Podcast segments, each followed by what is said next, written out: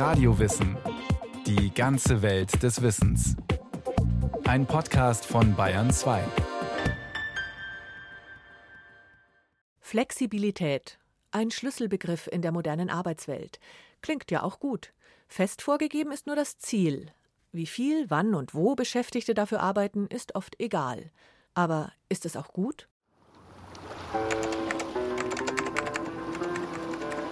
Ich sehe mich einfach als Freelancer, der in Spanien wohnt, im sonnigen Las Palmas und arbeite hier ganz normal wie jeder andere Arbeitnehmer in Deutschland auch, bloß halt einfach flexibler. Ich arbeite eins zu eins wieder vor in München auch. Ich habe meine Kunden und mit denen arbeite ich zusammen, remote. Und hier kann ich dann halt einfach irgendwie fünf Minuten runter zum Strand gehen, atme einmal durch und dann bin ich einfach komplett relaxed und ähm, es ist einfach ganz anders als in München, wo man auf die Straße geht und erstmal in die U-Bahn muss, die ganzen Viren, die man dann im Winter hat und alle sind immer nur grumpy und schauen böse und das ist hier ganz anders, weil es hier viel entschleunigter ist und die Spanier einfach auch tiefenentspannt einfach. Die Freiberuflerin Viviane Rittersporn ist eine von Hunderten, die die graue Winterkälte im Norden gegen ein Leben und Arbeiten im sonnigen Gran Canaria eingetauscht hat. Las Palmas auf Gran Canaria ist nicht nur wirtschaftliches wie politisches Zentrum der Kanareninseln.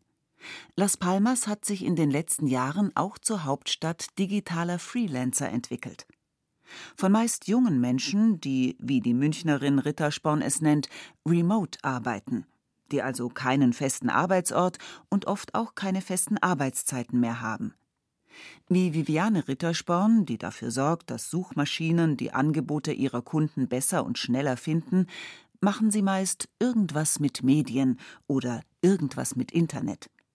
Für ihre Aufgaben brauchen diese Pioniere der zunehmend digitalisierten Arbeitswelt nicht viel mehr als ein Notebook und eine schnelle Internetverbindung. Gleichgesinnte finden sie in sogenannten Coworking Spaces, wo man Büroplätze Stunden, Tage oder Wochenweise mieten kann. Als ich hier angekommen bin, vor dreieinhalb Jahren, das allererste Mal, gab es drei Coworking Spaces. Mittlerweile sind es, glaube ich, 18.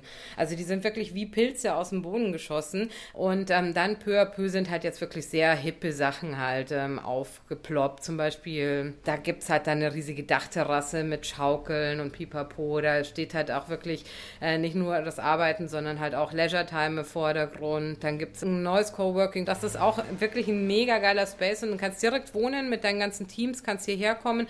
Also es ist eher so eine Projektarbeit. Es ist auch auf jeden Fall ein neues Konzept hier auf der Insel, ähm, das ganz gut angelaufen ist. Coworking Spaces, derzeit der Inbegriff für so flexible wie innovative Arbeit, gibt es nicht nur auf Gran Canaria. Sie boomen auch in Deutschland. Sogar alte Industrieschwergewichte wie Siemens setzen mittlerweile auf dieses Konzept. Co-Work heißt das einzigartige, attraktive Arbeitsumfeld, das der DAX-Konzern 2017 am Standort München-Perlach eröffnet hat. Als zukunftsorientiertes Unternehmen sieht Siemens Coworking als wichtigen Baustein und bietet einen transparenten, vielfältigen Hub, der agiles Arbeiten fördert, heißt es auf der Internetseite von Cowork. Und weiter, als Ergänzung der vielfältigen Arbeitswelten bei Siemens will Cowork den Mitarbeitern ermöglichen, für Stunden, Tage oder Wochen in einer kreativen Umgebung zu arbeiten, neue Ideen zu entwickeln, sich mit Kollegen, Partnern und Kunden zu vernetzen, Inspiration zu finden und zu geben. Flexible Arbeitsverhältnisse, einst Privileg wie Fluch des Freiberuflers, sind längst ebenso in die klassische Festanstellung in Büro und Fabrik eingezogen. Der Acht-Stunden-Tag muss weg, verlangte auch der Rat der sogenannten Wirtschaftsweisen. Er gefährde die deutsche Wettbewerbsfähigkeit. Nehme ein Angestellter abends noch an einer Telefonkonferenz teil, so dürfe das nicht gleich gesetzeswidrig sein. Der Acht-Stunden-Tag bleibe die Regel, bemühte sich Bundesarbeitsminister Hubertus Heil bald zu Beginn seiner Amtszeit 2018 zu betonen. Allerdings gelte auch, dass für die Frage, wie wir uns auf Digitalisierung einstellen, neben der Frage von Weiterbildung ganz wichtig ist, dass wir auch über Flexibilitäten in der Arbeitszeit reden. Dass im Erwerbsverlauf die Arbeit zum Leben passt und nicht umgekehrt. Die Arbeitswelt werde menschlicher, da sich Beruf und Familie besser vereinbaren ließen, wenn man flexibler arbeiten könne, führte Heil in einem Zeitungsinterview weiter aus. Für viele Arbeitnehmende ist diese zeitliche und räumliche Entgrenzung ohnehin längst Realität. Mehr als jeder dritte Beschäftigte kann zumindest in Ausnahmefällen von zu Hause aus arbeiten, so das Ergebnis einer repräsentativen Befragung des Instituts zur Zukunft der Arbeit IZA. Die Zahl derjenigen, die regelmäßig abends und nachts arbeiten, hat sich nach offiziellen Zahlen seit Anfang der 90er Jahre fast verdoppelt. Von selbstbestimmter Organisation spricht in diesem Zusammenhang Dr. Stefan Rief vom Fraunhofer Institut für Arbeitswirtschaft. Selbstbestimmtes Arbeiten, das macht nicht nur Freude, wenn man es kann, sondern das beflügelt das Arbeitsleben, die Ideen, meine Leistungsfähigkeit, die Motivation und sicherlich auch, das konnte man nachweisen, bessere Work-Life-Balance und natürlich auch die Vereinbarkeit von Arbeit und Privaten. Bereits 55 Prozent derjenigen, die in Büros beschäftigt sind, können überwiegend selbst entscheiden, wann sie arbeiten. Und immerhin fast die Hälfte, wo sie ihrer Beschäftigung nachgehen, fanden Rief und sein Fraunhofer-Team in einer Befragung heraus. Dass außerhalb des Blickfelds von Betriebsräten im Dunkel der heimischen Schreibtischlampe mehr gearbeitet wird als in Fabrik und Büro, das ist dabei die Sorge der Gewerkschaften. Verdi charakterisierte die zunehmend globalisierten und flexibilisierten Arbeitsverhältnisse in einem Arbeitspapier mit Der Zwang nimmt ab, der Druck nimmt zu. Dass flexible Arbeit in geregelten Bahnen läuft, darum will sich auch das Fraunhofer Institut für Arbeitswirtschaft und Organisation kümmern. Mit neuen Arbeitsmodellen. Stefan Rief. Die Flexibilität an sich ist ja kein Wert, sondern erst wenn ich die nutze, um für mich und auch fürs Unternehmen was Positives daraus zu entwickeln. Smartphone statt Stechuhr heißt es daher für die Mitarbeitenden beim Fraunhofer Forschungsprojekt Kappa Flexei. Gemeinsam mit Unternehmen entwickeln sie Modelle, um Personal auch in der Produktion flexibel einsetzen zu können. Zukünftig stimmen Arbeitsgruppen ihre Einsatzzeiten per Smartphone ab. Gearbeitet wird nach Bedarf, genau dann, wenn der Kunde ordert.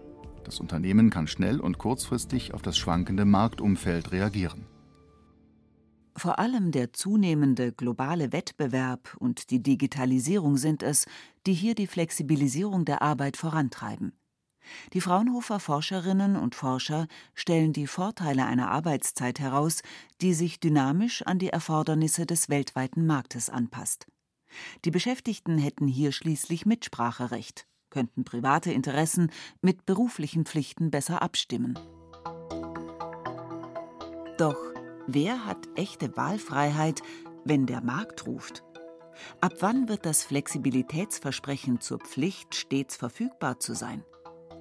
Die digitale Freiberuflerin Viviane Rittersporn beobachtet jedenfalls, dass in den von Menschen aus aller Welt bevölkerten Coworking Spaces von Las Palmas auch dann oft noch Licht brennt, wenn die Einheimischen längst vor Bier und Tapas sitzen. Viele haben auch äh, mit Amerika zum Beispiel gearbeitet, sind extrem lang drin geblieben, um halt dann morgens gleich einen Call zu haben mit jemandem halt in USA. Also du kannst das machen, du kriegst einen kleinen Chip und mit dem Chip machst du einfach die Tür von dem Coworking auf und arbeitest dann da vor dich hin. Arbeitsforscher wie der Organisationspsychologe Michael Kastner sehen solche Fälle kritisch. Der Professor beobachtet eine oft mangelnde Respektierung der persönlichen Sphäre. Also ich coach zum Beispiel Manager, die werden nachts um 2 Uhr angemeldet, sollen bis 4 Uhr morgens antworten, das tun die auch. Der Chef sitzt in Neuseeland, der interessiert sich einen Dreck dafür, ob sie gerade in Deutschland sitzen. Für Michael Kastner kollidiert die zunehmende Flexibilisierung mit einem menschlichen Grundbedürfnis. Wir hegen, sagt Kastner, eine Sehnsucht nach Geborgenheit und Planbarkeit, auch am Arbeitsplatz. Dem stünden eine zunehmende Dynamik der Arbeitswelt entgegen, die gleichzeitig immer komplexer werde. Es gibt sogar mittlerweile einen neuen Begriff, der Dynamik und Flexibilisierung in einem Wort zusammenbringt. Das Phänomen der Dynamizität haben wir überall. Die ganzen Systeme, in denen wir arbeiten, haben immer mehr Elemente, immer vielfältiger. Das Ganze ist immer vernetzt und das ändert sich immer schneller. Also so schnell kann sich die Intelligenz gar nicht mitentwickeln, um das mal auffangen zu können. Die Folge? Komplexe Aufgaben, bei denen alles mit allem zusammenzuhängen scheint, passen nicht mehr ins klassische, quasi bürokratische Zuständigkeitsorganigramm von Firmen. Um die kurzfristig auftauchenden Probleme zu bewältigen, werden Mitarbeiter temporär beschäftigt. Die Anpassung an die flexiblen Erfordernisse eines globalen Marktes führt zunehmend zu einer neuen Führungskultur. Der sogenannten indirekten Steuerung, sagt der Arbeitsphilosoph Klaus Peters. Anstelle des Chefs alten Typs, der konkrete Vorgaben macht, überwacht und je nachdem belohnt oder bestraft, tritt immer häufiger eine Führung, die nur noch Ziele vorgibt. Wie die Beschäftigten ihr Ziel erreichen, dafür bekommen sie weitgehend freie Hand. Arbeitsverhältnisse, sagt Peters, der zu neuen Organisationsformen von Unternehmen forscht, würden heute oft so gestaltet, dass bei abhängig Beschäftigten auf eine ähnliche Art und Weise Leistungsdruck entsteht wie bei Freiberuflern und Selbstständigen dass die Ziele häufig unrealistisch sind oder jedenfalls sehr hoch sind. Das wird bewusst eingesetzt, um sozusagen den Hunger nach Erfolg ständig wach zu halten. Wenn Sie Ihre Probleme, die Sie während der Arbeit haben, in der Arbeitszeit nicht lösen, dann äh, führt Steuerung durch Ziele dazu, dass der Einzelne von sich aus länger arbeitet, als er eigentlich arbeiten müsste. Aber nicht, um an Lob und Belohnung ranzukommen, sondern weil er anders nicht zurechtkommt. Hat ein Mitarbeiter Erfolg, so ist es der Erfolg seines Teams, seiner Firma, meint Peters. Scheitere er jedoch, so sei es sein ganz persönliches Versagen sodass der Druck ihm hinterher als etwas erscheint, was er sich selber eingebrockt hat. Und das macht die Sache so trickreich und macht die psychischen Belastungen so äh, brisant, die daraus entstehen. Ob die Rahmenbedingungen für das Projekt schwierig, die Ziele vielleicht zu hoch waren, das spiele für den Chef in einer solchen Konstellation keine Rolle, betont Klaus Peters. Dies führe dazu, dass Beschäftigte alle Anstrengungen unternehmen, um einen Misserfolg ihres Projekts zu vermeiden und dabei doch wieder in die Falle laufen. Das ist eine typische Erfahrung äh, bei indirekter Steuerung. Man macht Ohnmachtserfahrungen sich selber gegenüber. Man beschließt zum Beispiel, keine Arbeit mehr mit nach Hause zu nehmen oder sich an die Arbeitszeiten zu halten. Und man weiß, dass man das Recht dazu hat und bekommt es einfach nicht hin. Der Burnout ist im System insofern angelegt, als ja die Faktoren, die den Leistungsdruck steuern, im Prinzip immer mit einer Grenzenlosigkeit versehen sind. Also es geht nie schnell genug. Man erreicht nie den Punkt, dass eine Entspannung einsetzt. Und wenn man ihn erreichen würde oder nach eigenen Maßstäben eigentlich erreicht hat, dann werden die Ziele hochgesetzt. Wenn es ums Geldverdienen geht, gibt es keinen sozusagen immanenten Grund, warum es jetzt genug sein soll. Wir haben es da eben mit profitorientierten Unternehmen zu tun. Sofern die Flexibilität, die sie gewährleisten, für sie keinen Gewinn produziert, macht es für die auch keinen Sinn, diese Technologien sagen, im Sinne einer Humanisierung der Arbeit einzusetzen. Einer Humanisierung der Arbeit in dem Sinne, dass sie sich dem Leben anpasst und nicht umgekehrt, meint Philipp Stab. Der Soziologe und Autor des Buchs Falsche Versprechen Wachstum im digitalen Kapitalismus hat dabei speziell sogenannte Plattformunternehmen im Blick, die vorwiegend über das Internet operieren. Seien es digitale Börsen, über die Heimarbeitsaufträge vermittelt werden, seien es Fahrdienstanbieter oder Essenslieferdienste, die ihren Fahrern oder neudeutsch Ridern vollmundig höchste Flexibilität versprechen. In Berlin ist das so, dass mittlerweile die Jacken der Fahrer auch relativ heiß gehandelt werden. Die gelten als in. Weiß Philipp Stab. Als Rider, der mit dem Logo eines hippen Lieferdienst-Startups durch die Stadt düst, darf man sich durchaus als Speerspitze einer neuen Arbeitswelt fühlen. Als aufstrebendes Teammitglied, das an der frischen Luft sportlich die Muskeln stellt. Jung, hungrig und immer verfügbar.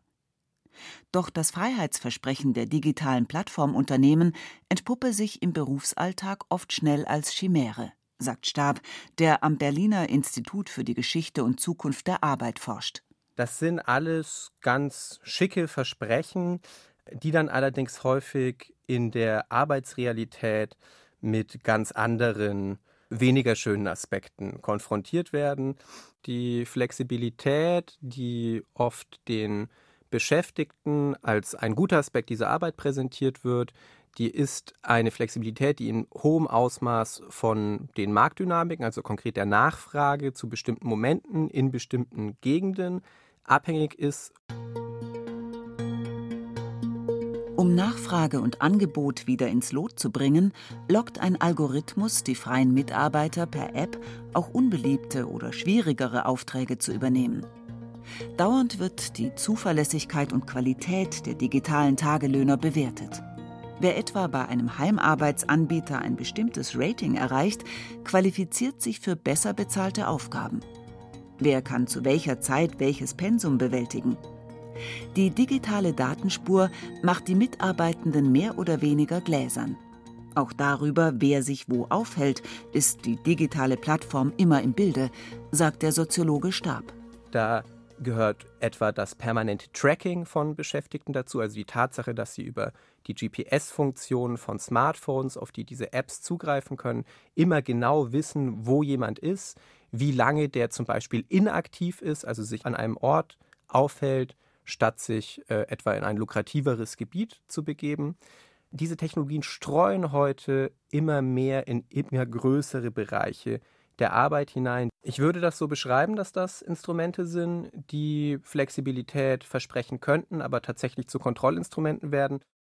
Meldet sich ein Mitarbeiter zu lange inaktiv, lehnt er zu oft Aufträge ab oder bekommt er zu schlechte Kundenbewertungen, dann, sagt Philipp Stab, müsse er mit Sanktionen rechnen.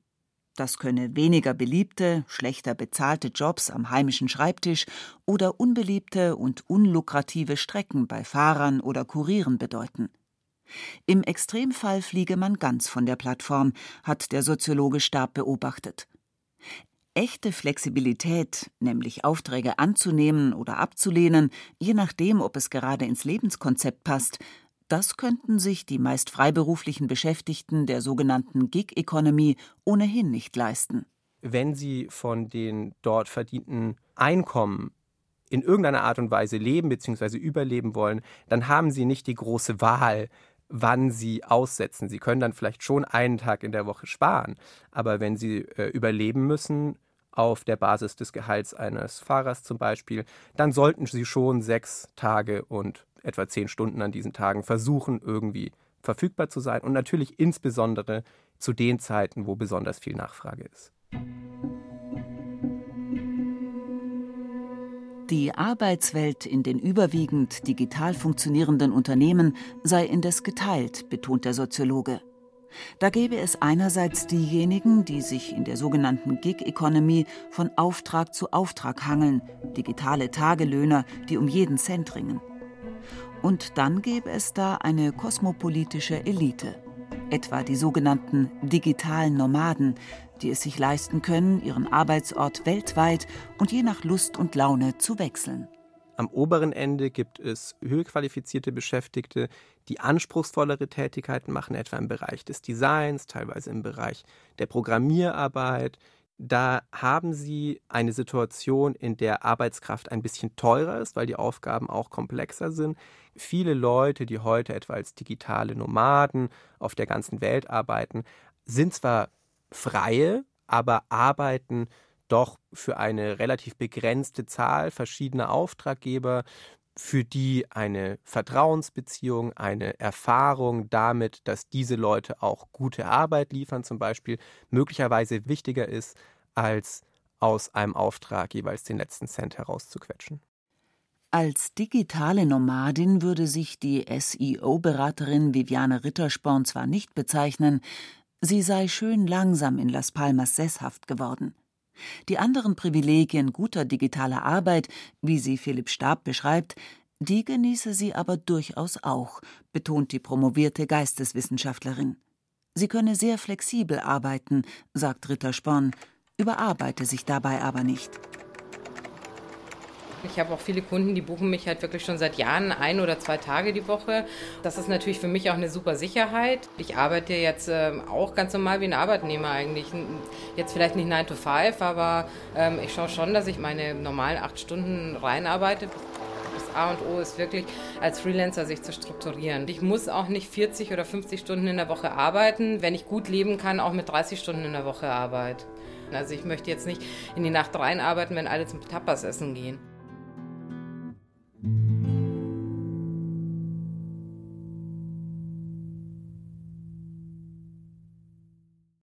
Sie hörten Flexibel im Beruf, ungezwungen überarbeitet von Lukas Grasberger. Regie hatte Sabine Kienhöfer. Gesprochen haben Rahel Comtes und Yaji Mai. Technik Roland Böhm.